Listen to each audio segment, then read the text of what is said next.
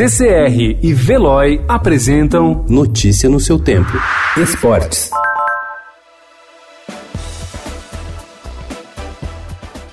Detido desde sexta-feira na agrupação especializada da Polícia Nacional do Paraguai, presídio de segurança máxima localizado em Assunção, capital do país, Ronaldinho Gaúcho tem se recusado a comer a mesma refeição que é servida aos outros quase 200 detentos que também estão no local. O ex-jogador e o seu irmão Assis só se alimentam com a comida comprada em restaurantes e levada pelos seus advogados.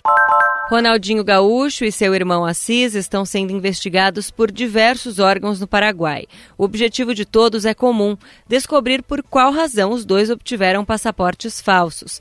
A principal suspeita do Ministério Público é de que ambos possam fazer parte de um amplo esquema de adulteração de documentos com a finalidade de conseguir negócios ilegais no país. Há inclusive a desconfiança de que a trama envolveria lavagem de dinheiro. A pandemia do novo coronavírus tem devastado o mundo do esporte em escala global. As competições esportivas estão no centro das determinações das autoridades de saúde que tentam minimizar a possibilidade de uma contaminação ainda maior. Mais de 100 eventos já foram adiados, transferidos ou cancelados nas últimas semanas. A relação entre Neymar e os ultras do Paris Saint-Germain, a torcida organizada do clube francês, deverá melhorar consideravelmente nos próximos dias. Se nos últimos meses o atacante brasileiro foi hostilizado repetidas vezes por ter tentado retornar ao Barcelona antes do término do seu contrato, Ontem, ele foi celebrado e se juntou na festa de classificação da equipe às quartas de final da Liga dos Campeões da Europa.